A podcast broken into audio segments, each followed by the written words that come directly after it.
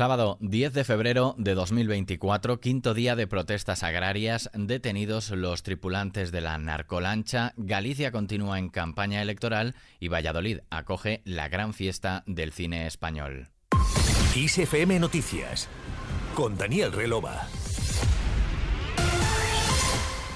La quinta jornada de protestas agrarias ha ido transcurriendo sin incidentes este sábado con cortes de carreteras en distintos puntos de España y sin ninguna manifestación en Madrid por el momento, salvo la concentración convocada por la Plataforma Nacional por la Defensa del Transporte frente al Estadio Metropolitano para ratificar la decisión de paralizar de manera indefinida la actividad junto con el sector primario.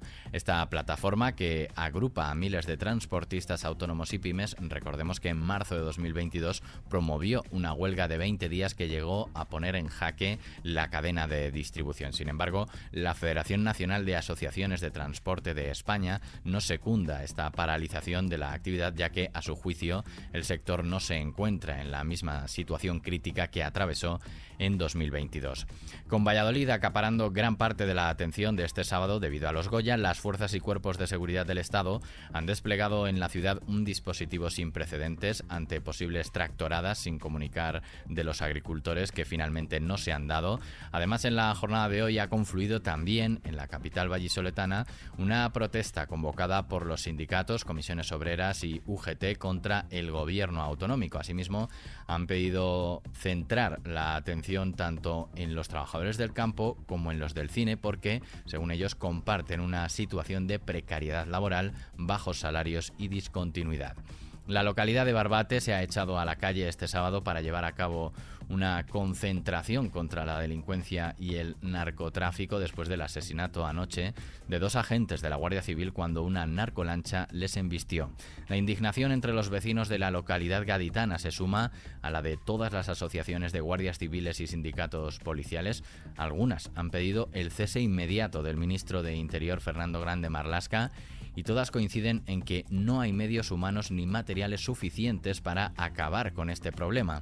Tras mantener una reunión con responsables policiales en la comandancia de la Guardia Civil de Cádiz, Grande Marlasca ha informado de que los tres últimos ocupantes de la narcolancha han sido detenidos en la mañana de este sábado y que de madrugada fueron arrestados los otros tres tripulantes y otros dos individuos en Soto Grande acusados de encubrimiento y de resistencia grave a gente de la autoridad. El ministro de Interior también ha anunciado un refuerzo en medios humanos y materiales de la Guardia Civil. Hemos reforzado los medios personales y los medios materiales, como os consta. Seguiremos implementando medios personales y medios materiales, todos los que sean necesarios, porque no vamos a permitir un asesinato más de ninguno de nuestros hombres, de ninguna de nuestras mujeres. Y que quede claro que no va a haber impunidad de lo que aconteció ayer. Y siguen la investigación abierta y no descartamos próximas detenciones. Galicia afronta sus últimos siete días de campaña electoral. Este sábado el secretario general del PSOE y presidente del gobierno, Pedro Sánchez, ha arengado a los socialistas gallegos a votar en masa para mandar al PP a su casa. En un acto electoral en Vigo, al que han asistido más de 1.500 personas para arropar al candidato socialista a la Junta de Galicia en las elecciones del próximo 18 de febrero, José Ramón Gómez Besteiro, Sánchez ha insistido en la necesidad de cambio porque el PP, según él, no debe estar ni un minuto más al frente de la Junta. Para el secretario general de los socialistas, aquí no nos estamos jugando el futuro de Feijo, sino el presente y el futuro de Galicia, ha dicho. Según ha resumido Sánchez, Feijo salió de Galicia pensando que iba a ser presidente de España y vuelve con la única intención de ser, dice, el presidente del Partido Popular. El presidente del gobierno ha aprovechado también su intervención para anunciar que en el próximo Consejo de Ministros aprobará la línea de avales para aumentar el acceso a la vivienda e incrementar el parque de vivienda en alquiler social o a precio asequible. Vamos a, empezar a poner en marcha esa política de vivienda pública de compromiso para que los jóvenes de nuestro país puedan emanciparse a edades más jóvenes. Por supuesto, Vamos a impulsar la vivienda pública en alquiler, pero también desde lo público podemos hacer que los jóvenes y las familias no tan jóvenes, pero que quieran y tengan dificultades para poder acceder a una vivienda, lo puedan hacer a la hora de comprar. Por eso, en el próximo Consejo de Ministros vamos a poner en marcha, en eso que se llama el Banco Público, el Instituto de Crédito Oficial, esa línea de avales de 2.000 millones de euros para cubrir siempre esa entrada que es la que dificulta a los jóvenes y a las familias de nuestro país el poder comprar una vivienda y el poder hipotecar.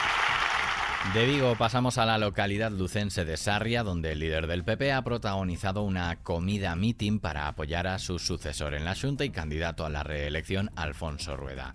Alberto Núñez Feijóo ha centrado sus críticas en los socialistas y sobre todo en el bloque nacionalista galego, al rechazar que se etiquete a este partido de moderado. El líder popular ha acusado a Sánchez de aniquilar al PSOE en Galicia y de traicionar a los votantes socialistas al apoyar a la candidata del bloque, Ana Por ello, ha alertado de lo que, en su opinión, se juega Galicia si no sale el PP ganador el 18F. Galicia pues se juega a tener un gobierno estable o el gobierno más inestable de la historia. Galicia se juega a tener un gobierno que puede empezar a trabajar desde el primer día de la legislatura o tener un gobierno que estén discutiendo durante meses qué consejerías se reparten y durante años discutiendo qué políticas quieren hacer. Y Galicia se juega a tener un presidente que solo piensa en Galicia o traer una serie de problemas importados para Galicia, problemas de convivencia en el País Vasco o problemas de convivencia en Cataluña. Galicia, en definitiva, se juega tener una presidenta independentista o tener un gobierno autonomista. El líder popular, como viene haciendo en cada localidad que visita, ha alertado a los suyos del peligro de confiarse y ha pedido que por un día de relajación no provoquen cuatro años de lamentos a partir del 18 de febrero. En Santiago de Compostela ha centrado su acto de esta jornada Ana Pontón, que ha pedido concentrar el voto joven e inconformista en su partido para garantizar un futuro y una Galicia mejores.